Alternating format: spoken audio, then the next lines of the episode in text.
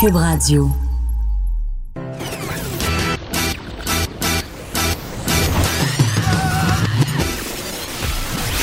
Pour elle, il n'y a jamais de mauvaise question. De 13 à 15. Les effronter. Avec Geneviève Peterson.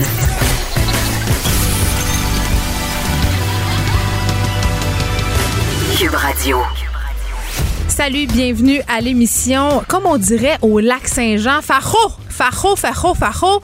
Je me suis envenue ici tantôt et déjà la chaleur était suffocante à Montréal et euh, je vous parlais récemment de ma difficulté à recevoir mes masques de protection que j'avais commandés au mois d'avril. Eh bien, Hasard, ils sont tous arrivés la même journée dans ma boîte roulette, c'est-à-dire hier, et j'ai eu l'occasion euh, de les essayer, ces masques qui sont tous faits au Québec, mais qui n'ont pas, euh, je dirais, le même degré de confort. Et c'est vraiment euh, important que je vous parle de ça parce que on nous répète un peu partout d'acheter des masques en ligne, de les faire venir, mais je pense que c'est important de regarder les commentaires des gens qui les ont déjà reçus parce que tantôt, je m'en allais sur Sainte-Catherine avec mon nouveau masque et il descendait pas tellement pratique. c'est quand on dit qu'il faut pas se mettre les mains dans le visage et qu'il faut couvrir justement le nez, la bouche, d'avoir à jouer d'en face pour remonter le masque. Donc, certaines compagnies font meilleure figure.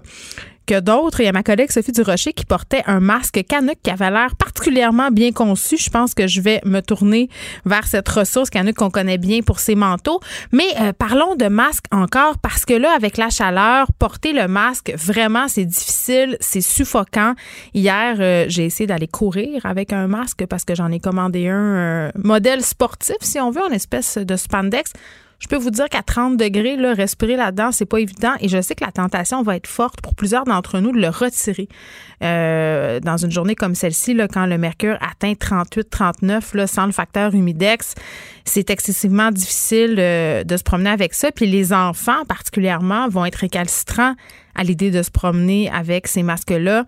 Euh, ils vont suffoquer. Donc, ça sera quand même un combat que j'imagine les parents auront à mener cet été, j'en suis. Et pendant que je déambulais sur Sainte-Catherine, évidemment, euh, je voyais des gens masqués et j'ai pas pu m'empêcher d'avoir une pensée pour nos résidents des CHSLD, résidences pour personnes âgées euh, aussi. On, en a parlé, ça sera un de nos sujets aujourd'hui à l'émission. On, on, discutera entre autres avec le directeur du bureau d'enquête Jean-Louis Fortin parce que euh, bon euh, la situation euh, dans les CHSLD durant cette canicule qui est commencée déjà est quand même préoccupante. On va parler aussi de ce rapport de l'armée canadienne qui a été dévoilé ce matin. Les militaires qui se sont rendus dans les CHSLD quand même ont des constats un peu alarmants. Donc je pensais à eux, aux pensionnaires des CHSLD, mais aussi aux gens qui travaillent dans les résidences, hein, qui doivent porter masque, blouse, visière. Ça doit être excessivement chaud et je ne sais pas si on pourra se rendre dans les zones qui sont destinées là, pour le rafraîchissement, les fameuses aires comme les fameuses aires communes pour que les gens puissent aller euh, se rafraîchir. Donc, ça sera tout un défi. Euh, Québec a commandé des aires climatisées, mais bon, ça n'a pas l'air de se passer très, très bien. On en discutera tantôt. Et aujourd'hui, au point de presse, euh, juste avant qu'on y aille, on est supposé faire une annonce sur les campings. Donc, dans quelle mesure on pourra aller camper au Québec? Ça va être quoi les conditions?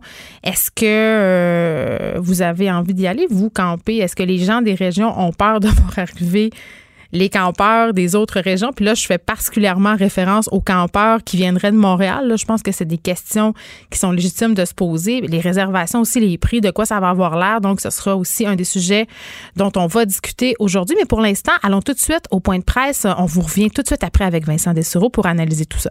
Pour faire le point sur la situation au Québec quant à la COVID-19, le premier ministre du Québec, M. François Legault, est accompagné aujourd'hui de la ministre de la Santé et des Services sociaux, Mme Danielle Mécan, et du directeur national de santé publique, Dr. Horacio Arruda. Alors, Monsieur le premier ministre, à vous la parole. Merci beaucoup. Bonjour tout le monde. D'abord, le masque que je porte aujourd'hui a été fabriqué par une entreprise de Québec qui s'appelle Sur Mesure et qui a fait une cravate aussi euh, aux couleurs de l'arc-en-ciel, de l'espoir. Là, ça va bien aller. Donc, euh, euh, encourageons nos artisans québécois qui fabriquent des masques et puis portons le masque. pour faire un peu différent, on a commencé depuis ce matin à publier les chiffres sur le bilan. Donc, je vous répéterai pas tous les chiffres que vous avez déjà. Je vais passer plutôt à euh, certains commentaires sur euh, la situation en général. Bon, évidemment, la situation reste difficile dans les CHSLD. Il continue d'y avoir euh, beaucoup de décès. Le nombre de personnes qui est infectées diminue, mais la situation reste difficile du côté du personnel. Je veux vous rappeler un petit peu la séquence dans les CHSLD. Depuis plusieurs années, il manquait à peu près 10 000 employés dans les CHSLD pour avoir ce que j'appellerais des ratios raisonnables. Donc, euh, quand on est arrivé au gouvernement il y a un an et demi, on a augmenté le budget, mais malheureusement, on n'a pas réussi à combler les postes. Donc, on a affiché les postes, mais on ne les a pas comblés. Notre objectif, c'était éventuellement, durant la négociation de la convention collective, qui commence, qui a commencé dans le fond, même si n'est pas signé, le 1er avril 2020, de rehausser de façon importante le salaire, entre autres, des préposés aux bénéficiaires pour être capable justement de combler ces 10 euh, 000 postes. Et puis, euh, bon, je l'ai déjà dit, je le répète, s'il y a une erreur euh, qu'on a faite durant cette année et demie, c'est qu'on aurait dû, en même temps qu'on a augmenté les budgets des CHSLD, aurait fallu aussi augmenter les salaires des préposés aux bénéficiaires pour que les budgets soient dépensés, parce qu'on s'est retrouvé dans une drôle de situation où il y a des centaines de millions de dollars qui avaient été prévus au budget qui n'ont jamais été euh, dépensés parce qu'on n'arrivait pas à recruter euh, les euh, préposés aux bénéficiaires en particulier. Bon, est arrivée la crise et à cause de la crise, s'est ajouté un autre 10 000 employés qui sont absentés soit qu'il y avait la COVID-19 ou dans certains cas, pardon, dans certains cas, il y avait peur d'attraper la COVID-19, commence un petit peu à, revenir. on est rendu à 9700 qui sont euh, absents actuellement, mais il reste que quand même, là, il manquait 10 000 employés avant. Euh, on essayait de combler les postes, là, surtout avec des temps partiels ce qui explique pourquoi on a la moitié des employés qui sont à temps partiel. Puis là, pour remplacer les 10 000 personnes absentes, ben on a utilisé deux moyens. D'abord, je contribue. Donc, des gens qui n'avaient pas nécessairement de formation, mais qui ont accepté de travailler dans nos CHSLD. Puis, les soldats de l'armée. D'ailleurs, j'ai parlé euh, ce matin avec Justin Trudeau. J'ai demandé que les 1000 euh, soldats restent euh, jusqu'au 15 septembre, le temps, je vais vous en parler tantôt, de former des employés pour combler les postes qui sont manquants. Donc, le deuxième, si je peux appeler ça comme ça, 10 000 employés qui nous manquent, a été comblé temporairement par des gens pas formés et là, on espère que dans les prochaines semaines, les prochains mois, ces 10 000 employés-là vont revenir au travail. Mais il nous reste le premier 10 000, le 10 000 qui manque depuis plusieurs années dans les CHSLD. Là, le problème reste entier. Donc, euh, on va dans les prochains jours lancer une grosse campagne pour convaincre 10 000 personnes de s'inscrire à une formation pour devenir préposé aux bénéficiaires. Donc, on va, ça va se donner dans plusieurs dizaines euh, de centres de formation professionnelle, en partie aussi sur euh, le terrain. Donc, ce qu'on vise là, c'est de recruter 10 000 personnes qui accepteraient de venir suivre une formation qui va durer trois mois. Donc, ça veut dire de la mi-juin à la mi-septembre. Les personnes qui vont s'engager vont être payées pendant la formation, donc vont être payées comme des aides de service. Ça, c'est un salaire de 21 de l'heure, 760 euh, par semaine. Et s'ils réussissent leur cours, après trois mois, ben là, ils vont gagner le nouveau salaire qu'on donne soit via les primes temporaires ou qu'on offre dans les conventions collectives, qui commencent à 26 de l'heure, donc 940 par semaine, 49 000 par année. Donc, euh, je pense que c'est une, euh, une offre qui est intéressante. C'est offre aussi, euh, euh, bien sûr, puis avec raison, beaucoup de gens disent c'est pas juste une question euh, de salaire, de chiffre, d'argent. C'est quand même un travail valorisant. Venez s'occuper des personnes vulnérables dans nos CHSLD. Il faut comprendre aussi qu'on va mettre en place un nouveau contexte. D'abord, en ajoutant 10 000 personnes qui n'étaient pas là, ça veut dire qu'on va avoir plus de monde pour faire le travail. Donc, ça va être plus agréable avec les 10 000 personnes additionnelles. Deuxièmement, on veut euh, aussi regarder, puis on en a déjà parlé, pour rénover euh, les CHSLD, pour construire des maisons des aînés qui soient plus belles, plus grandes. Et euh, je le disais euh, déjà à quelques reprises à ceux qui me posaient la question, on n'exclut pas, si 10 000 employés de plus, c'est pas suffisant, d'augmenter encore euh, davantage les ratios. On ne l'exclut pas, mais on va convenir là qu'on a tout un défi devant nous autres de trouver 10 000 personnes qui acceptent de venir travailler à temps plein. Donc, 10 000 personnes de plus dans nos CHSLD. Donc, on va s'attaquer à ça avant d'inclure quoi que ce soit dans les euh, conventions collectives. Il faut quand même être capable euh, de livrer la marchandise, mais je veux être très clair là, que j'exclus pas d'aller à plus que 10 000 si c'est nécessaire, mais on veut offrir à tous les employés à l'avenir dans les CHSLD des conditions de travail agréables, d'avoir du temps euh, pour parler avec les résidents, peut-être aussi changer le nom, hein, préposé aux bénéficiaires, on n'aime pas ça, bénéficiaires, là, qui s'occupent des vraies personnes, des vrais résidents, avoir le temps, parce que c'est aussi important, ce travail-là de contact avec euh, les résidents que la partie qui est plus médicale. Donc, euh, euh, tout le monde, préparez-vous. Dans les prochains jours, on va vous donner les adresses, là des, 40, 50 centres de formation professionnelle qui vont accepter euh, des applications. Ça va commencer donc autour de la mi-juin jusqu'à la mi-septembre. Donc, euh, euh, mais quand même, une belle expérience. Bon, vous l'avez vu, on a eu un rapport de l'armée.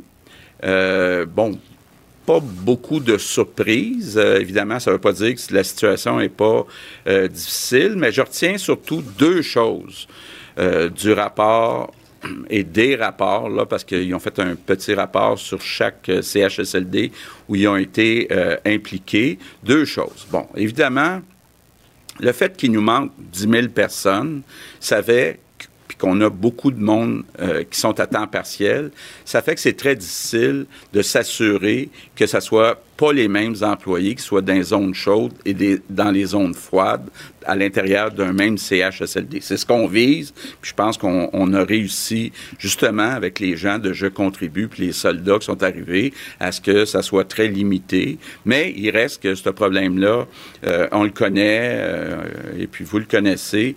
Donc c'est important d'ajouter du personnel. Puis quand il y a une zone chaude, bien, que ce soit du personnel spécifique qui aille dans la zone chaude. L'autre problème qui a été euh, relevé, puis ça aussi, on, s'y attendait, c'est l'utilisation du matériel de protection individuelle.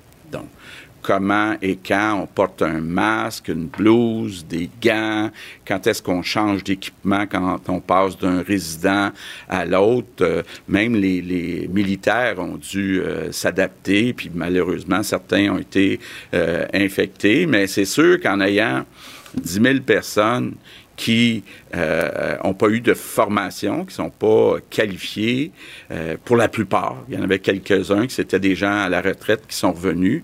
Ben c'est plus difficile d'appliquer les directives sur quand et comment porter le matériel de protection individuelle. Donc je dirais, ce sont les deux remarques là euh, qui reviennent. On n'a pas eu des remarques comme dans le rapport d'hier en Ontario. Bon, il y a un autre sujet que euh, je veux parler, c'est les comparaisons avec les autres endroits dans le monde sur le nombre de décès au Québec. D'abord, je pense qu'il faut être très prudent. Euh, on l'a vu, puis le docteur Arruda a fait la démonstration. Au Québec, toutes les personnes qui sont décédées de la COVID-19 ont été déclarées parce que quand on regarde le surplus de décès par rapport à la même période l'année passée, on voit que c'est à peu près le même chiffre. Donc, ça veut dire que chez nous, ça a été déclaré complètement. Bon, vous avez vu des articles un peu partout dans le monde où on dit à certains endroits, ben, il y a la moitié des, décès qui n'ont pas été déclarés. Et quand on va avoir tous les chiffres sur les comparaisons des décès en 2020 par rapport à 2019-2018, on va être capable à ce moment-là de faire des comparaisons. Donc ça, c'est la première chose où il faut être prudent. La deuxième chose où il faut être prudent, c'est que le virus a frappé beaucoup plus dans les grandes villes du nord-est de l'Amérique du Nord et dans les grandes villes en Europe. Puis quand on regarde les grandes villes du nord-est nord-américain et la plupart des grandes villes en Europe, on a un nombre de décès par million d'habitants qui est comparable au Québec, même dans certains cas pire qu'au Québec. Je parle entre autres de villes comme New York, Boston, Chicago, Détroit, Philadelphie, Washington, D.C., Londres, Paris, Madrid. Si vous allez voir les chiffres dans ces villes-là, c'est tout comparable ou pire à ce qu'on a vécu à Montréal. Il y a une exception. Une exception, euh, c'est Toronto. Toronto a beaucoup moins de décès par million d'habitants de euh, déclarés. D'ailleurs, j'ai lancé un défi au docteur Ruda, puis j'en lance un aussi à l'INSPQ, m'expliquer comment se fait-il que Toronto est dans une situation, parce que c'est une grande ville, évidemment, Toronto, complètement différente des autres grandes villes euh, dans euh, l'Amérique du Nord, dans le nord-est euh, de l'Amérique du Nord. Donc, je, vous lance ce défi-là. Pourquoi? Donc, on va se fier aux spécialistes, aux gens qui connaissent ça. Je termine avec mes remerciements du jour. Bien, mes remerciements du jour, euh, c'est les personnes de Je contribue, puis les militaires. Euh, je veux leur dire merci. Une chance qu'on vous a. J'en profite pour passer mon petit message. J'aimerais que les militaires euh, restent jusqu'à la mi-septembre. Je sais, je n'ai parlé avec M. Trudeau, c'est pas facile. Ils ont d'autres missions. Mais euh, je peux vous dire que tous les commentaires qu'on a eus sur les militaires, lorsqu'il y a eu une collaboration exceptionnelle entre le personnel de la santé et les militaires dans les CHSLD. Donc, on aimerait bien ça les garder jusqu'à la mi-septembre, le temps que les personnes qu'on va former cet été soient euh, disponibles pour euh, les remplacer. Bon, dernière chose aussi que je vous dis, je sais que beaucoup de gens ont hâte qu'on aille plus vite dans le déconfinement. Je pense entre autres à tous les, rassemblements, donc que ce soit les réunions familiales ou entre amis à l'intérieur. Là, on a permis de le faire à l'extérieur. Je sais qu'il y a des gens qui se disent quand est-ce qu'on va pouvoir se revoir euh, à 5, à 10 entre amis? Euh, je sais aussi que dans le monde euh, artistique, il y a des gens qui ont hâte qu'on annonce une date pour les spectacles, quitte à ce qu'il y ait un tiers ou un demi des, spectateurs. Je vous dis tout de suite, ça ne sera pas demain matin. Puis la condition pour passer à cette prochaine étape, c'est vraiment qu'on contrôle la propagation euh, du virus. Donc, qu'on réussisse ce qu'on a annoncé. Donc, les rassemblements extérieurs de 10 personnes maximum, la réouverture des commerces depuis lundi à Montréal. faut pas que ça amène plus de cas dans les hôpitaux. Donc, il faut réussir cette étape-là pour espérer ensuite retourner à des rassemblements intérieurs, bien sûr avec euh, des consignes, ça ne reviendra pas euh, complètement comme avant, mais c'est important de respecter les consignes si on veut revenir à une vie euh, un peu plus normale. Donc, je compte sur tous les Québécois pour réussir l'étape des commerces et des rassemblements extérieurs pour qu'on puisse ensuite se parler de rassemblement intérieur. Good afternoon. Alors Vincent, est-ce que je comprends qu'il n'y aura plus de bilan euh, des décès, des hospitalisations en ondes? Désormais, on fait comme on faisait le week-end, on envoie un communiqué. C'est ce que je comprends aussi. Et on n'a même pas répété, parce que ça prend quand même euh, 30 secondes. Là. Là, tu rajoutes pour les gens qui suivent ça tous les jours une étape d'aller euh, vérifier. euh, En même temps, c'est intéressant d'avoir euh, l'évolution de tout ça. En tout cas, je Oui, sais exact. Moi, je j'étais un peu surpris aussi. Euh, ça prend euh, pas 20 secondes là, à dire. Je vous le dis quand même si vous l'avez euh, manqué plus tôt aujourd'hui, parce que c'est quand même 89 nouveaux décès. Euh, d'a- D'ailleurs, d'habitude, lorsqu'on voit des, des chiffres importants, on, va l'expliquer. Puis là, on n'a pas eu cette explication-là. Est-ce qu'il y en a plusieurs Ben, qui datent? Ceci peut- euh, explique peut-être cela. On, s'en va vers un déconfinement graduel. Euh, de plus en plus, on nous annonce qu'on va rouvrir des choses. Donc, peut-être que publier ou de, de parler ouvertement des décès comme on le faisait avant, c'est peut-être moins opportun. En même temps, on veut pas non plus rassurer trop les Ben, gens pour qu'ils se foutent un peu de la situation. Parce qu'au niveau des cas, ça va bien. 541 nouveaux cas. Euh, donc, euh, c'est quand même en baisse. car On est à plus de 600. Et euh, au niveau des hospitalisations, données très importantes, on est passé en bas des 1400, donc à 1374. Alors, c'est une bonne nouvelle pour le système de santé. Alors, une situation qui, malgré le déconfinement tranquillement, là, dans, depuis quelques semaines, euh, ça baisse. Alors, c'est une bonne nouvelle. Ça risque de donner confiance au gouvernement d'aller de l'avant avec euh, du déconfinement encore plus poussé un peu partout à travers le Québec. Euh, alors que M. Legault, évidemment, euh, central de son point de presse, encore les CHSLD, euh, puisqu'il revenait sur euh, ce rapport des Forces armées canadiennes. Oui, la Sur la situation, situation. qui reste difficile dans les CHSLD, on s'en va tout de suite aux questions. Avec Marco Belair, Cyrino, Le Devoir. Oui, bonjour euh, à vous tous. Monsieur le Premier ministre, comment décrivez-vous l'utilité du rapport des Forces armées canadiennes pour votre gouvernement, mais également pour le gouvernement fédéral, à qui j'imagine il était d'abord destiné? Puis, est-ce que les Forces armées canadiennes ont outrepassé leur mandat en amassant des informations et en faisant rapport euh, au gouvernement fédéral? Ben, je pense que c'est dans l'habitude de, de l'armée canadienne, quand ils ont un mandat, que ce soit pour des inondations ou quoi que ce soit, qu'il y a un rapport à la fin. Bon, on n'est pas à la fin, là, mais en tout cas, moi, je l'espère qu'on n'est pas à la fin, puis c'est ce que j'ai bien dit à quelques reprises. J'ai au moins trois, quatre fois ce matin Justin Trudeau. Euh, aurait- on aurait pu apprendre des choses. Euh, ce que j'ai vu hier, c'est que Doug Ford a appris des choses avec euh, ces rapports-là. Bon, nous, euh, ce qu'on apprend, c'est qu'il manque de personnel, que parce que le personnel n'est pas formé, ils ont de la difficulté avec l'équipement individuel. Donc, moi, j'ai pas vraiment appris quelque chose dans ces rapports-là, c'est une façon de faire de l'armée canadienne. Le coup de main des Forces armées canadiennes est fortement apprécié par votre gouvernement, euh, puisque vous leur demandez de rester euh, jusqu'au 15 septembre prochain. Est-ce que Justin Trudeau vous a dit non? Puis aussi, vous parlez beaucoup de fierté depuis votre élection. C'est pas un peu gênant de devoir compter sur l'armée canadienne pour maintenir à flot le réseau de CHSLD québécois?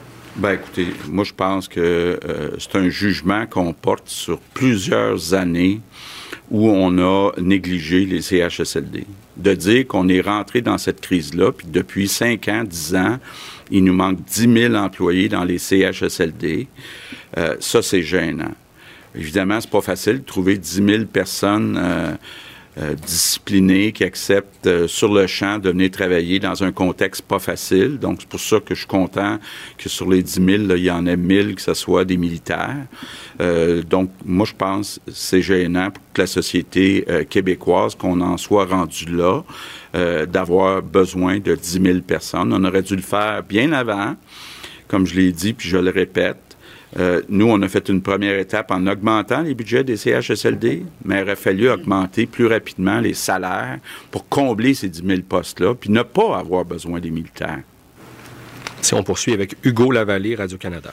Oui, bonjour, Monsieur le Premier ministre. Je veux revenir justement à cet aspect du rapport concernant le port de l'équipement de sécurité. Euh, Vous mentionnez qu'il y a une absence de formation de nouveaux employés, mais quand même, le rapport est un peu plus sévère que ça. On parle de mauvaise discipline d'employés ne respectant pas les protocoles mis en place. On évoque un manque d'assiduité, problème de leadership des gestionnaires, problème de priorisation.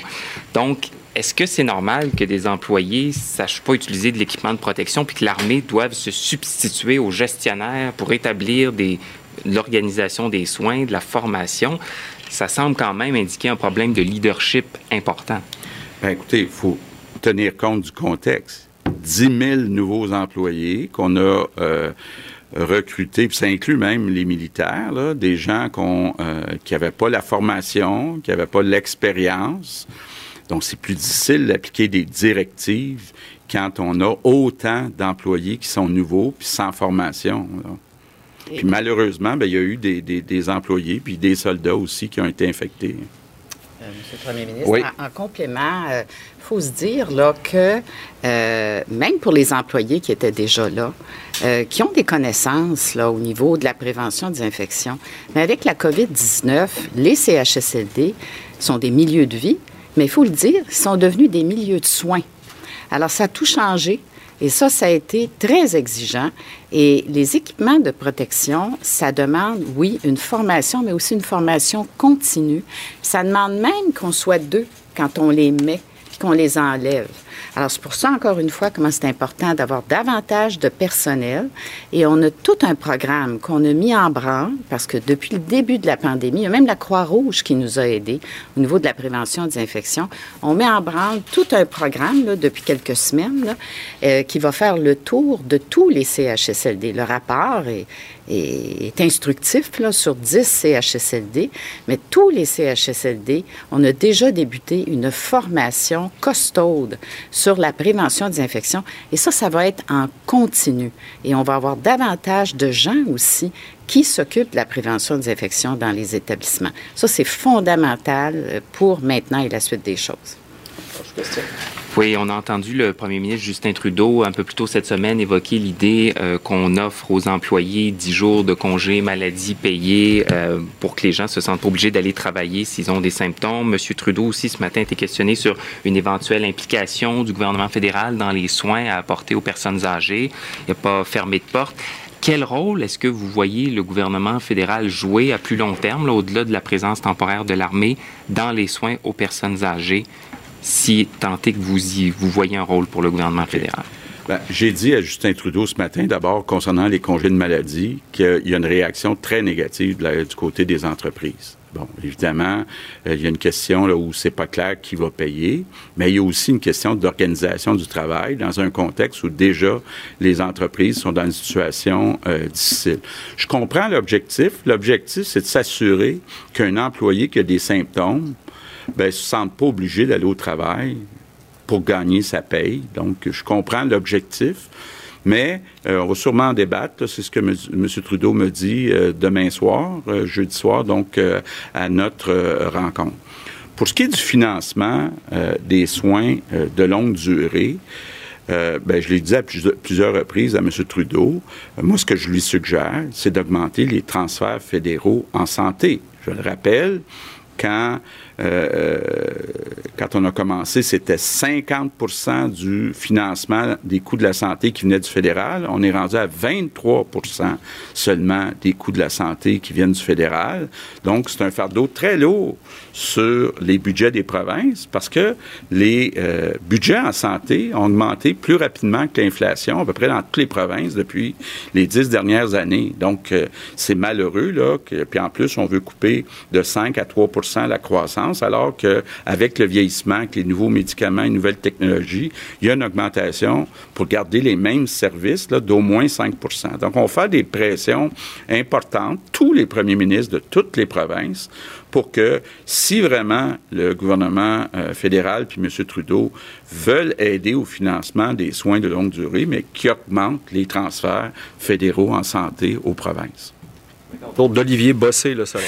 Alors, le premier ministre, quand même, euh, qui parlait de la situation difficile que connaissent les CHSLD depuis une dizaine d'années, il manque 10 000 employés depuis très, très longtemps. Et à cause de la crise, un autre 10 000 s'est ajouté. Ça explique peut-être pourquoi on s'est ramassé dans cette situation-là ici au Québec, Vincent. Oui, de sorte que M. Legault euh, offre une, solution à ce problème-là. Le fait qu'effectivement, il manque 10 000 employés depuis longtemps, depuis plus de 10 ans, et on en a 10 000 de moins en raison euh, de la, de la COVID-19. Heureusement, ces gens-là reviennent tranquillement, mais ça laisse quand même un manque euh, à gagner très important.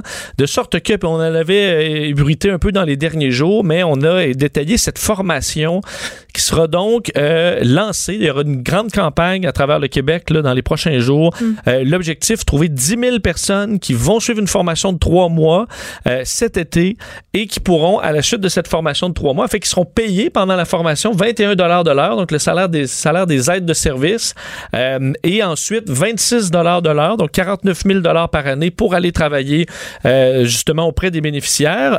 et l'objectif étant d'un, bon, d'offrir des bonnes conditions, mais vu qu'on va, on réglerait le problème de main-d'œuvre, ça rendrait le travail plus agréable aussi. Alors, on veut convaincre les gens que ça va bien se passer, ça va être le fun.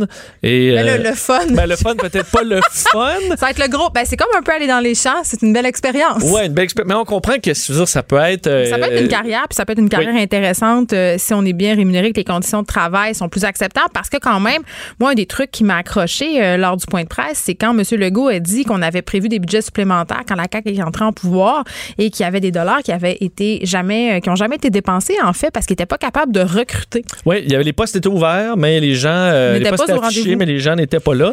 Euh, quand même, euh, donc, intéressant de voir ça, surtout que veut, veut pas, le taux de chômage est très élevé, la PCU va se terminer, donc des gens intéressés de dire, OK, ben, je peux commencer des cours maintenant, être payé pour, avoir une job dans trois mois, dans lequel il y a de la demande. Je pense qu'il y a quand même des gens qui vont être prêts à y aller. Là. Puis honnêtement, d'un point de vue humain, je pense que ce qu'on a vu pendant la crise de la COVID-19, ça, ça a donné envie à certaines personnes de pratiquer ce métier-là, d'aller aider dans les CHSD, puis pas seulement euh, d'un point de vue temporaire, d'en faire justement un métier. Moi, je pense que ça aura permis de mettre en lumière euh, ce métier-là et de voir que des améliorations allaient être apportées. Donc, si cette crise-là a eu du bon, c'est peut-être ça. Et on faisait référence notamment au rapport de l'armée qui a été euh, déposé ce matin. J'en reparlerai tantôt avec notre directeur du bureau d'enquête, mais il a été question de la formation des, gens d'armée qui ont été obligés de montrer en quelque sorte à des à des préposés aux bénéficiaires puis à des gens qui venaient aider comment porter, par exemple, l'équipement de protection. Ça a été reproché, mais Daniel McCann avait quand même une réponse intéressante à fournir. Oui, effectivement. D'ailleurs, euh, les, euh, deux, euh, choses que le, rapport souligne, manque de personnel, on sait entre autres le temps partiel qui fait que beaucoup de gens se promenaient de zone froide à zone chaude, zone chaude et le, le, matériel, effectivement, qui, qui, a manqué. La formation, entre autres, parce qu'effectivement, on dit dans le rapport de l'armée qu'on a dû coacher ou en fait montrer, mais dans certains cas, du personnel qui doit pas être formé par les militaires. C'est les militaires qui étaient eux, euh, qui devaient tout simplement faire ce qu'on fait ce qu'on leur demandait. Et finalement, ils se sont retrouvés à faire de la formation à des agents COVID, on les appelait comme ça, pour surveiller les bonnes pratiques. Euh, et mais il y a un problème parce que le, le, problème du manque de main d'œuvre fait qu'entre autres pour les blouses, l'équipement, Mme McCann disait, faut souvent être deux, trois pour pouvoir enlever les blouses correctement. Et malheureusement, le problème de, de main d'œuvre ben, rendait ça pratiquement impossible euh, ou presque. Alors c'est pourquoi François Legault a demandé, entre autres, à Justin Trudeau qu'on poursuive la présence des militaires jusqu'au 15 septembre. Euh, donc, le temps qu'on arrive avec cette nouvelle vague fraîchement formée cet mm. été euh, de préposés aux bénéficiaires. Je veux juste, je veux juste spécifier qu'on va revenir vers 15h30 sur cette annonce par rapport au camping. Tu auras l'occasion d'en reparler avec Marie Dumont. Euh, deuxième journée de chaleur accablante chez nous, Vincent. Pour vrai, dès 8h15 ce matin, c'était déjà suffocant. Moi, je plaignais les gars de construction, puis ce sont des gars, désolé, qui travaillent. Il y a des filles aussi, Geneviève.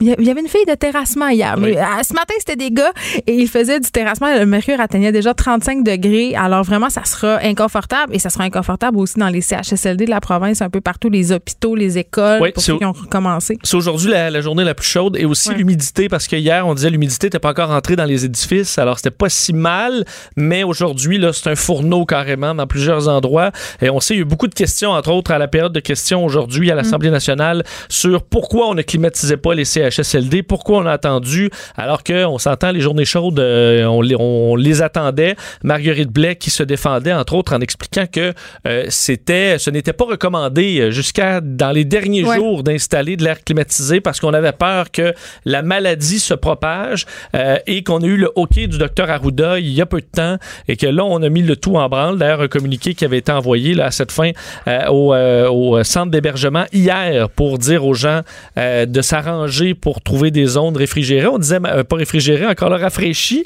Et on disait, euh, je vous disais hier que les c'est on, devait utiliser de la créativité. Là. ça, c'est quand même un peu particulier. Je vous ai même donné ma recette d'air climatisé Oui, c'est vrai. On espère qu'on n'aura pas à se rendre là dans nos CHSLD puis que ça fera pas comme les iPads. Tout à fait, parce que si tu prends par exemple CHSLD Jeanne Lebert, les, il y a quatre chambres sur 274 qui sont climatisées. Entre autres parce que le système électrique est trop précaire. Oui, c'est dans des vieilles bâtisses. Alors, je veux dire, euh, c'est compliqué. OK. Euh, Justin Trudeau euh, prépare la fin de la PCU et lancement historique de SpaceX aussi aujourd'hui. Oui, Justin Trudeau, rapidement, qui, dans son point de presse, euh, clairement euh, commence à donner le ton pour la fin de la PCU. Là, je peux vous faire entendre d'ailleurs un extrait du premier ministre. Ça va être important de bien euh, mettre fin de façon raisonnable et responsable aux différents programmes que nous avons mis en place. Il fallait aider les gens qui avaient perdu leurs revenus. Alors pour certains, évidemment, ça va devenir inquiétant à la fin de cette PCU dans les prochaines semaines, à moins qu'on le prolonge. Mais on sent que M. Trudeau veut davantage miser sur la subvention salariale. Et on surveille, d'ailleurs, les réseaux de nouvelles sont à peu près tous euh, une, une, partie d'écran réservée à cette, ce lancement prévu euh, cet après-midi, historique aux États-Unis pour la mm. compagnie SpaceX, les Américains qui vont lancer des astronautes eux-mêmes dans l'espace pour la première fois en près de dix ans, depuis l'arrêt du euh, des navettes spatiales. Évidemment, on devait utiliser les services des, euh, des Russes avec la capsule Soyuz. C'est prévu pour 16h33. Euh, par contre, la météo, très, c'est très incertain dans le ciel floridien aujourd'hui. Alors, c'est un 50-50 les chances de ce lancement. Et on le disait, selon la NASA, une chance sur 260 16 que les astronautes meurent? Oh mon Dieu, on les voyait tantôt avec leur famille. C'est quand même très. Je pensais pas que c'était aussi élevé les chances. Je m'excuse, je ben, pas de quoi en ce moment? Moi, au contraire, j'ai trouvé ça quand même bas, là, une chance sur 276. Non, non, moi, tu me dis que tu as une chance sur 276 de mourir, puis ça, ça va pas du tout. Mais on les voyait effectivement tantôt avant d'embarquer dans une Tesla. Là, on comprend que c'est SpaceX, mais de faire leur euh, au revoir ou leurs adieux à leur famille. Alors, euh, petite capsule ultra moderne. C'est la première fois en presque 40 ans qu'on teste un nouveau véhicule spatial habité. Alors, à surveiller 16h33 le lancement prévu. Sinon, c'est remis à samedi. On te retrouve tantôt avec Mario. Merci. Salut. Geneviève Peterson, la seule effrontée qui sait se faire aimer. Jusqu'à 15. Vous écoutez Les effrontés. Alors, on fait un retour sur la situation en CHSLD durant la canicule et ce rapport des Forces armées canadiennes dévoilé ce matin avec Jean-Louis Fortin, notre directeur du bureau d'enquête. Bonjour, Jean-Louis. Geneviève. J'ai envie de te demander comment vas-tu par cette chaleur accablante? Moi, je vais très bien. J'ai la chance d'avoir l'air climatisé à la maison. je travaille depuis euh, deux mois et demi, donc je suis parmi les, privilégiés. Certainement pas euh, dans la même situation que l'immense majorité des résidents en CHSLD qui, eux, malheureusement, n'ont pas la climatisée. Ben oui, euh, parce que ce que je pouvais lire euh, dans ce que vous avez sorti ce matin, c'est que le plus récent état de la situation qui est disponible au ministère de la Santé montre qu'environ une chambre de CHSLD sur cinq est climatisée. C'est très, très peu. Et Vincent Dessureau, euh, tantôt, parlait notamment d'un endroit où c'était seulement quelque chose comme quatre chambres sur 200. Là. Ah, ben, il y a des établissements à 180 chambres puis zéro chambre climatisée. Mm. Il, y a, carrément d'établissements avec 200, 300 chambres où on, constate que ça n'a jamais été mis à niveau. On n'a jamais pensé au, confort des résidents. Premier constat, le, bilan le plus récent, mm. l'état de situation le plus à jour au ministère, il date de trois ans. Hein, d'abord, si tu es un gestionnaire d'entreprise, puis le dernier état de situation de, d'un inventaire de matériel ou de ressources il date de trois ans, tu as peut-être un petit problème de gestion, mais ça, bon, c'est un aparté. Euh, ah, j'aime ça quand tu fais des apartés. Ben, et, deuxième euh, état de situation qu'on fait en regardant ce document-là, qui, je dois dire, nous a été euh, remis par une source confidentielle, hein, quelqu'un qui n'avait absolument pas le droit de nous remettre cet état de situation-là et qui le fait au risque de son emploi. Donc, on ne nommera pas cette, très gentille personne.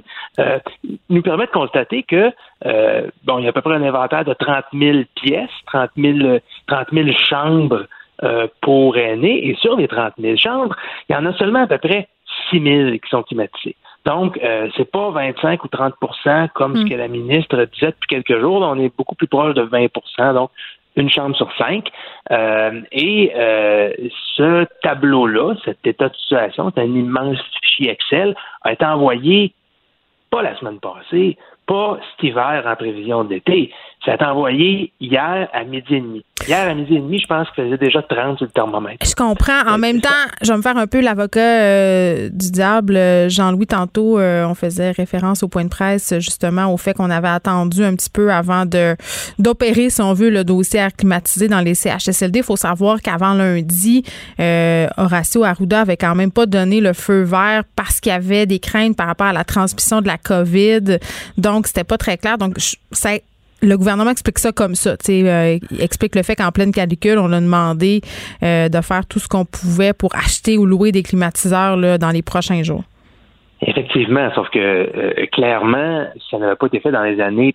C'est pas comme si c'était la première canicule. Non, puis tu sais, euh, t'as tellement raison. Puis en plus, euh, on faisait référence tantôt au système d'électrification des UE. Donc, acheter des climatiseurs, c'est une chose, mais pour les rendre opérationnels, ça, ça sous-entend d'autres investissements. Donc, c'est peut-être tout ça qui a freiné. Puis le sous-ministre, d'ailleurs, tu faisais référence à ton fichier, un gros fichier Excel, là, quand même demandé au directeur d'établissement, si je ne m'abuse, de mettre à jour les données concernant les équipements dans les CHSCD puis leur redonner une date butoir. Là. On essaye de se dépêcher. Ça fait trois ans qu'on n'a aucune idée de ce qu'il y a dans le réseau. Dites-nous, s'il vous plaît, dans les cinq prochains jours, d'une part, ce que vous avez, d'autre part, ce que vous avez besoin. Puis, faites-vous-en pas, là. On vous autorise à dépenser, louer des climatiseurs, achetez-en, peu importe. On sait pas. C'est ça vous nous enverrez, euh, on réglera la question financière plus tard, on réglera la facture plus tard. Je sens vraiment dans cette lettre-là du sous-ministre Yvan Gendron, qui est adressée à tous les directeurs d'établissement, une sorte de, de euh, je veux pas dire une panique là. Je, pense pas qu'il faut exagérer la situation, mais on, a, on a dernière minute. Et puis si vraiment, l'impression que ça donne, c'est que si ça avait été une priorité d'offrir des milieux euh, de vie adéquats pour nos aînés, ben, ça, c'est pas hier qu'on aurait envoyé ces communications-là au directeur d'établissement. Mm. Ça aurait été l'année passée. Euh, ça aurait été euh, depuis beaucoup plus longtemps. Peu importe que euh, les climatiseurs ou les ventilateurs, comme ce qui a été un peu véhiculé, pouvaient possiblement contribuer à, répandre la COVID. Et là, ben, la santé publique nous dit finalement que non. Il y a moins de risques que d'avantages à, Mais comme quoi, euh, ces milieux confortables. Quand les Kodak sont tournés vers une certaine situation, on a tendance à agir plus rapidement, mais on ne sait pas combien ça va coûter. Évidemment, la facture sera très, très salée. Euh, revenons aussi sur ce rapport des Forces armées canadiennes sur la situation constatée par les soldats qui ont été déployés en renfort dans nos CHSLD, Jean-Louis?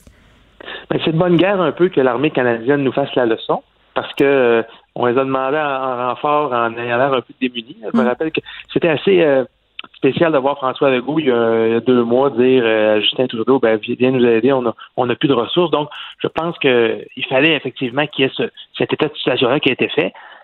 Moi, je n'ai pas appris grand chose en le feuilletant tantôt, ce rapport-là. Ben, même le premier ministre le dit, on n'a rien ben, appris qu'on ne savait pas déjà. Parce qu'on a appris des choses absolument épouvantables dans les dernières semaines, il faut dire. Il y a quand même des points qui sont, très intéressants, je pense qu'il convient de répéter. Euh, c'est sûr que je comprends qu'on blâme dans ce rapport-là une bonne partie du personnel. On parle d'absentéisme, d'employés en retard. L'absentéisme, il n'y a personne qui peut dire que quand il y a une crainte dans ces milieux-là, je mm. peux parfaitement comprendre qu'il y a des employés qui ont eu peur d'entrer au travail parce qu'ils sentaient qu'il n'y avait pas d'équipement de protection, parce qu'ils sentaient qu'il y avait des symptômes, qu'ils ne savaient pas si c'était diagnostiqué positif ou négatif, etc. Je ne mettrai pas le fardeau sur les préposés aux bénéficiaires, sur les infirmières, qui sont des gens qui travaillent dans les conditions pas faciles. Non, Ils sont quand même relativement écorchés dans ce, dans ce rapport-là. Euh, on parle entre autres de manque de formation, beaucoup de roulement de personnel. Bon, ça c'est plus problématique. Hein? S'il y a de l'équipement de protection, mais que les gens savent pas comment manipuler un masque ou euh, euh, comment retirer une blouse ou des gants de façon adéquate, je pense que là, il y a un problème. J'entendais la ministre tantôt dire qu'on est en train de revoir, de mettre en, en place un programme de formation musclé dans les CHSLD. Bon, pourquoi ça n'a pas été fait avant? Encore là, comme tu le disais, quand il y a un problème, c'est souvent là que les projecteurs se tournent et mm-hmm. on, règle la situation. Euh, et une chose qui, que moi qui a particulièrement attiré mon attention, gestionnaire pas tous compétents. Quelle surprise! on, on remarqué, euh, il y a beaucoup de CHSLD privés au Québec. Euh, hein, c'est une business pour faire de l'argent. Fait que tu peux avoir 4, 5, 6, 7 résidences puis euh, en faire le moins possible au niveau de, de, de, la, de, la, gestion. Mais ben, attends, euh, Jean-Louis, il y a des CHSLD où il n'y avait même pas de gestionnaire. Ben, où il y en avait un, mais pour huit établissements. Exact. Donc, euh, euh, fait que c'est difficile d'avoir un suivi de la situation. Puis là, ben, quand c'est une seule personne qui fait les horaires à huit établissements différents, on peut comprendre que c'est difficile à, à coordonner. C'est pas pour rien que François Legault a évoqué à de nombreuses reprises dans les dernières semaines l'idée peut-être de d'étatiser tous les CHSLD. Donc, que des CHSLD privés là, dans les prochaines années, il n'y en ait plus. Que ce soit le gouvernement qui prenne le contrôle. Je dis pas que c'est toujours la solution idéale, là, le fait que ça soit euh, centralisé au niveau de l'État québécois. Souvent même, c'est pas une bonne solution, mais dans ce cas-ci, pour avoir au moins une pratique de gestion qui est uniforme, hmm. pour être sûr qu'ils soient bien encadrés, ces établissements-là, je pense que c'est une avenue euh, à explorer. Donc, beaucoup de constats qui sont dérangeants, troublants, mais peu de choses qui nous font tomber en bas de notre chaise en disant mais ben, on ne le savait pas avant ce matin. Très bien, Jean-Louis Fortin, directeur du bureau d'enquête, et je rappelle euh, bon que peut-être euh, évidemment qu'on n'a pas appris grand-chose euh, dans ce rapport, euh, mais quand même, la protectrice du citoyen, Marie Rinfrette, euh, va se pencher sur cette situation. Juste un petit rappel, au Québec, par rapport aux décès, il y a 2497 des 4139 décès qui sont attribuables à la COVID-19 qui sont survenus dans les CHSLD. Donc, c'est quand même 60% du total des morts dans la province selon les derniers chiffres officiels qui ont été publiés hier. Les effronter. Avec Geneviève Peterson. Les vrais enjeux. Les vraies questions. Vous écoutez.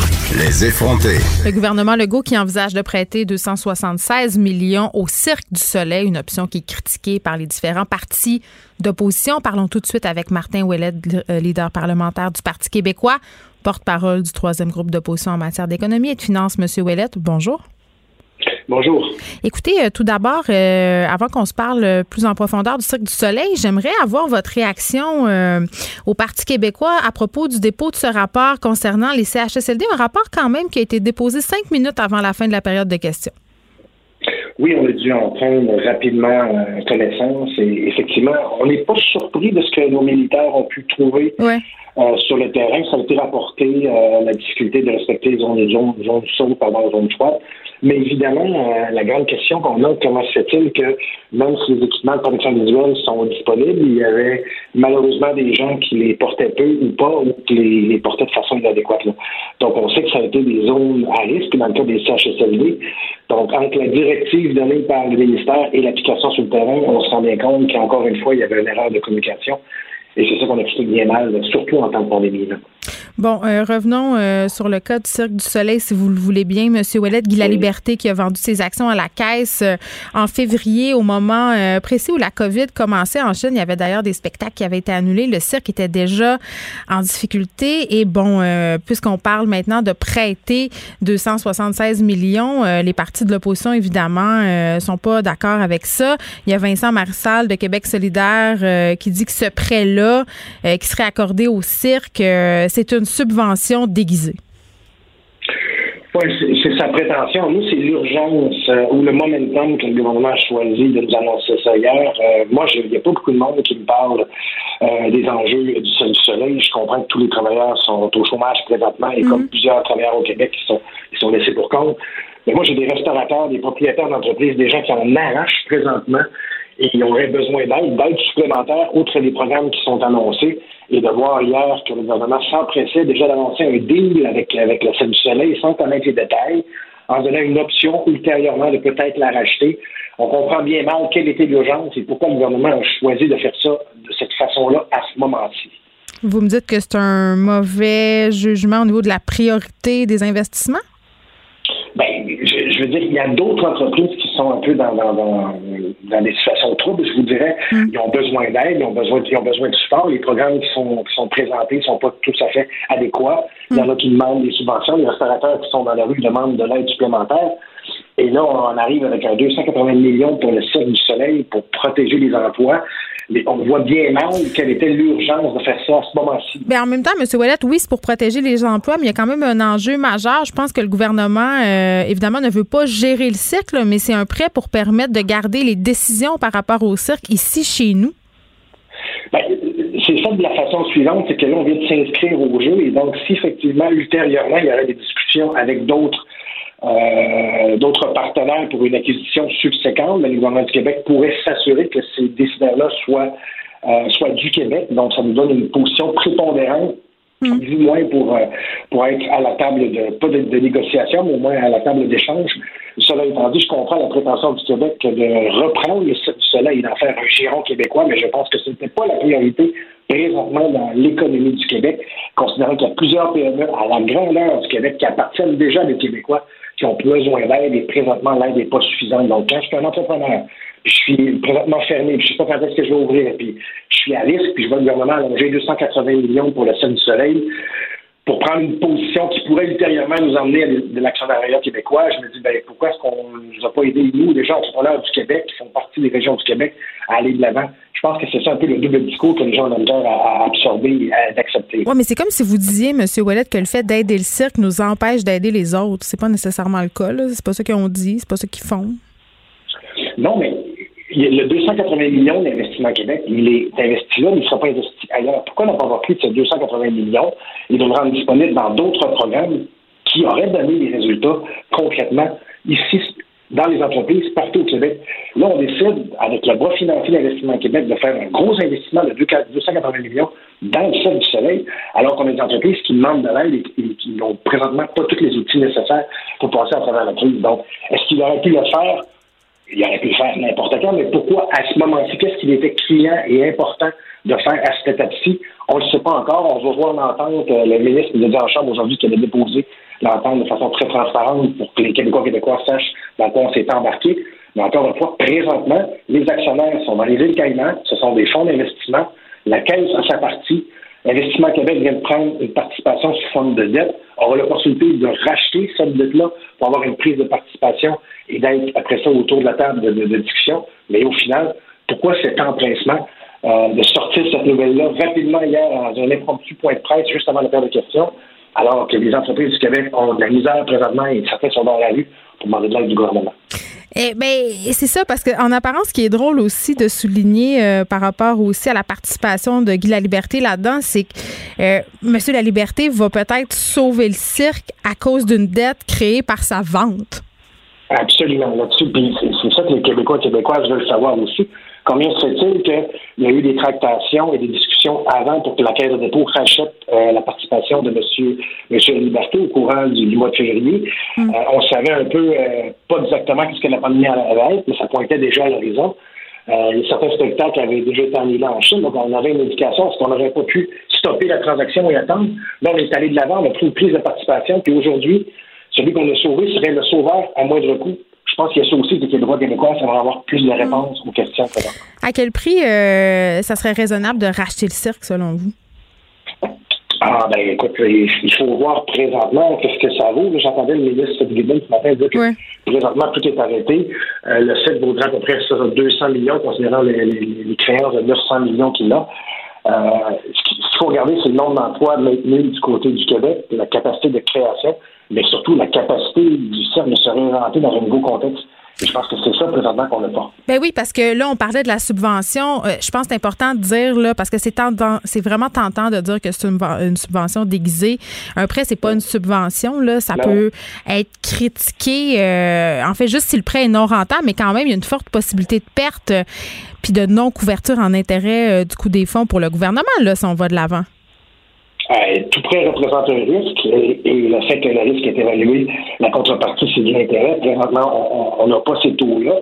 Mais j'espère qu'effectivement, les taux sont euh, aussi élevés que le risque euh, représente pour le portefeuille des Québécois. Hmm. Mais cela étant dit, vous avez raison, ça représente un risque. On n'a aucune certitude. Et, là, on va voir des joueurs à la table en train de discuter pour peut-être prendre une, prendre une prise de participation.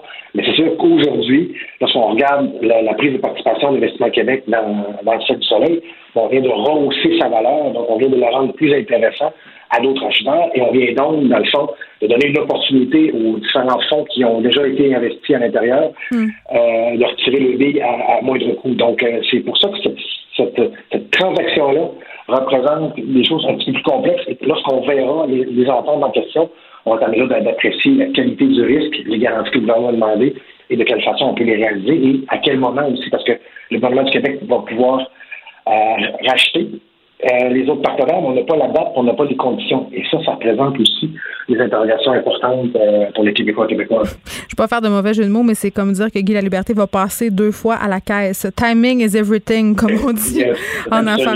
Merci beaucoup, M.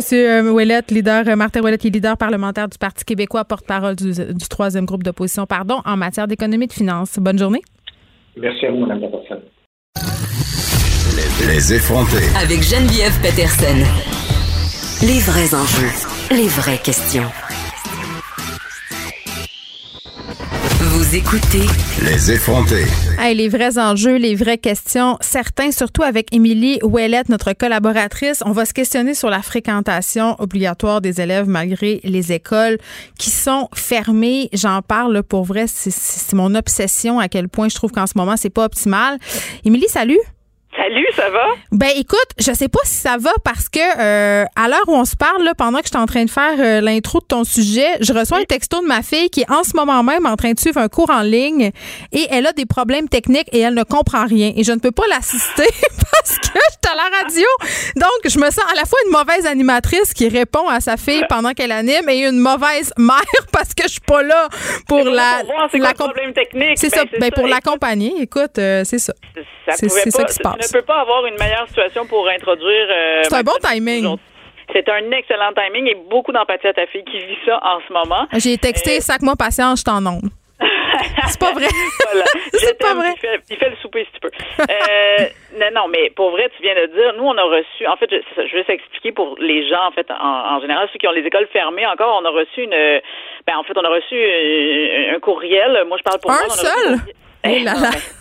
J'ai reçu, on a reçu un courriel vendredi dernier en après-midi pour nous dire que cette fréquentation scolaire obligatoire allait commencer lundi. Déjà, déjà le, court laps de temps pour se revirer de bord. Se faire à l'idée. Euh, se faire à l'idée, mais s'organiser aussi. Parce que mm-hmm. tu viens de dire, là, ta fille est chez elle, tout seule, en train de. Ben, tout seule, je sais pas où, mais. Ben, elle garde son frère et sa sœur aussi, accessoirement, là, c'est quand même tough. C'est ça. Fait que là, elle essaye de suivre un, cours à distance. Moi, j'ai, je, rappelle quand même, j'ai trois enfants qui fréquentent euh, la même école. Arrête de te penser bonne. Non, mais c'est pas pour vrai. L'horaire qui m'a été donné pour lundi, ça me ça faisait de 9 à 4. C'était vraiment de 9 à toutes les heures pour un enfant différent pour chaque. Puis il y avait des rencontres avec ça avec les parents, tout ça. J'ai super super j'ai, j'ai, je te dis, mon vendredi soir, c'est pas bien passé parce que c'est comme si, puis tu sais, en même temps, je dis ça, puis je ne veux pas blâmer, je ne blâme pas les profs là euh, qui. Non, non, eux, ils font, euh, ils font leur possible en essayant d'appliquer les règles. c'est ça exact. Qui se passe. Ils appliquent les règles, mais c'est que les règles viennent de quelque part. Puis là, on parle du ministre de l'Éducation, du gouvernement.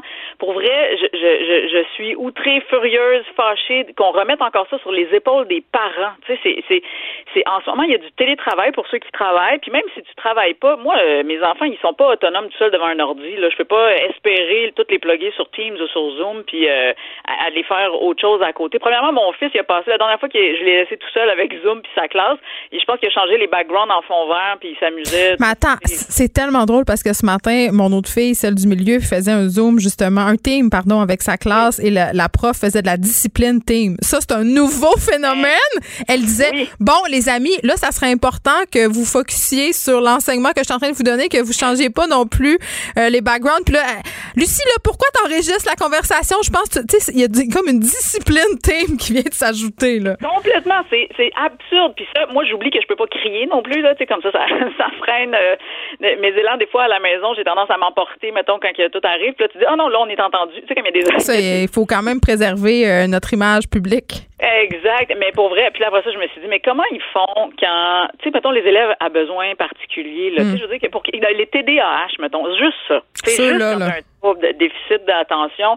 Ah, t'as plein d'images, t'as plein de personnes, tout le monde est, pour vrai, je, Oui, puis t'as la maison autour de toi aussi, on le sait, là, pour les travailleurs autonomes que nous sommes.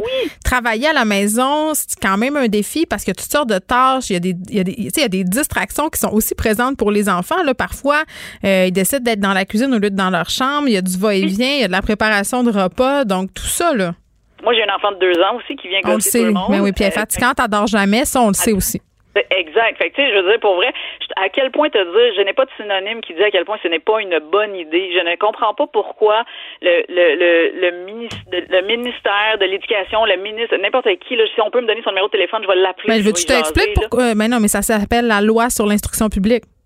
Oui, mais non, mais la loi sur l'instruction publique, dans un temps de crise, ça prend des ça prend des mesures exceptionnelles. On est dans des mesures exceptionnelles. On, s'entend-tu qu'il n'y a personne qui aurait eu des effets, euh, en tout cas peut-être une infime minorité là, très, très importante de juste stopper l'année scolaire? Parce que là, en ce moment, il y a des répercussions euh, dans les familles. Ça crée un stress énorme pour les parents, les enfants, des tensions. Moi, ma fille, euh, j'ai pas honte de dire que j'ai dû appeler la psychoéducatrice de son école parce que ça lui causait un stress de répondre devant les amis. C'était comme si elle était questionnée. C'est tout du nouveau, là. Puis en plus de gérer l'anxiété avec la pandémie, ça fait beaucoup, beaucoup de nouveautés là, pour nos enfants qui sont, euh, disons-le, quand même assez euh, des petites bêtes de routine. Ben, complètement. Puis cette anxiété-là, ça nuit à la relation qu'on a aussi avec nos enfants. Tu sais, ah je veux dire, c'est fou que je me batte avec toi tout le temps pour que tu ailles faire ton Zoom, faire tes travaux, faire tes. C'est, il y a, y a, rien de le faire, sans compter que je suis pas professeur moi personnellement. Fait que tu sais. Euh, non? Non, non.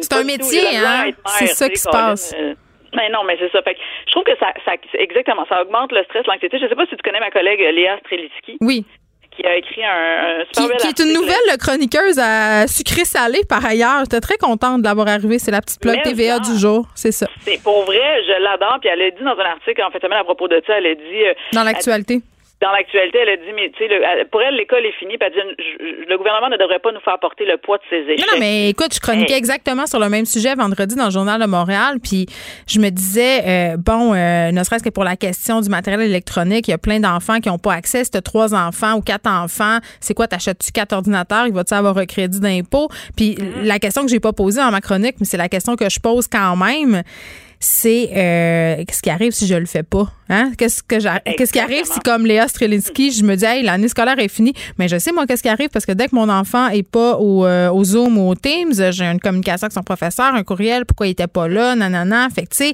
ça crée de l'anxiété euh, de performance chez les parents moi moi j'ai réglé ça pour vrai.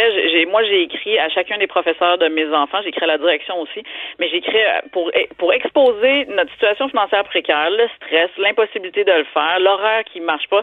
Puis on va essayer du mieux qu'on peut de faire ce qui est demandé, puis tu sais d'assister quand c'est le temps. Mm. Mais si on l'est pas, on l'est pas. Puis pour vrai. Mais regarde, ben oui, puis moi je parlais, tu sais, il y a beaucoup, beaucoup de profs qui m'écrivent en ce moment parce qu'ils savent que je m'intéresse vraiment de près au dossier de l'éducation. Malheureusement, ils veulent pas trop parler publiquement. Puis je les comprends, là. Mais euh, par rapport aux évaluations de fin d'année, là, il n'y aura pas d'examen en tant que tel, mais juste de dire passe ou passe pas, puis tout ça, ça va déjà être un casse-tête, ça va être vraiment du sport gérer les parents. Ça va nous la question pour vrai. Là. En ce moment, c'est ça. Fait que là, ils cherchent à avoir du matériel pour évaluer pour un troisième bulletin dans lequel ils vont juste mettre échec ou passage. c'est ça. ça. là, c'est déjà cette situation-là. Mais de toute façon, le gouvernement, en annulant tous les examens du ministère cette année, a déjà dit que le rattrapage se ferait au début de l'année prochaine, de toute façon. Mais ma fille, au secondaire, elle a des travaux qui seront évalués. Là. Attention, là. C'est pas la même chose. Mais, et là, pour moi, c'est là l'incohérence. Tu comprends? Je me dis, regarde, on est en temps de crise. Les mesures exceptionnelles pourraient, on pourrait s'inspirer de l'Alberta pour une fois, ce qui est quand même rare. mais puis dire, ben, les autres, ils ont déjà fermé les écoles de toute façon, ça va aller à l'année prochaine. Puis on fera un rattrapage puis un ajustement pour tout le monde. Parce que là, on est à, on est à combien de vitesse dans ce système d'éducation-là? On dirait qu'on on, est à, on est à clutch! Sérieux, je suis comme ça me dire, moi j'ai un, vélo de vitesse, on est rendu là, là dans l'éducation, ça n'a plus de sens. Fait que tu sais, fait que oui, j'ai beaucoup d'empathie pour terminer là-dessus, j'ai beaucoup d'empathie pour les profs qui ne font qu'appliquer, mais j'aurais un souhait qu'on se mobilise vraiment les parents, les profs ensemble, puis qu'on dise que ça n'a pas de sens, puis parce que c'est les enfants qui en sont les victimes, tu sais. Fait qu'il faut penser à eux d'abord. Ben oui, puis j'ai envie de dire que les parents aussi sont des victimes collatérales là-dedans, là, les chicanes que je peux voir. Ça fait l'objet de beaucoup de discussions sur des groupes de parents sur Facebook. Émilie Ouellette, merci d'avoir été là. On te retrouve la semaine prochaine. Merci à Frédéric Mockel à la recherche, Gabriel Meunier à la mise en onde. Je vous laisse avec Mario Dumont, Vincent Dessereau aussi qui fera le point sur euh, les annonces par rapport au retour du camping au Québec cet été. On se retrouve demain. Cette émission est maintenant disponible en podcast. Rendez-vous dans la section balado de l'application ou du site pour une écoute sur mesure en tout temps. Cube Radio, autrement dit. Et maintenant, autrement écouté.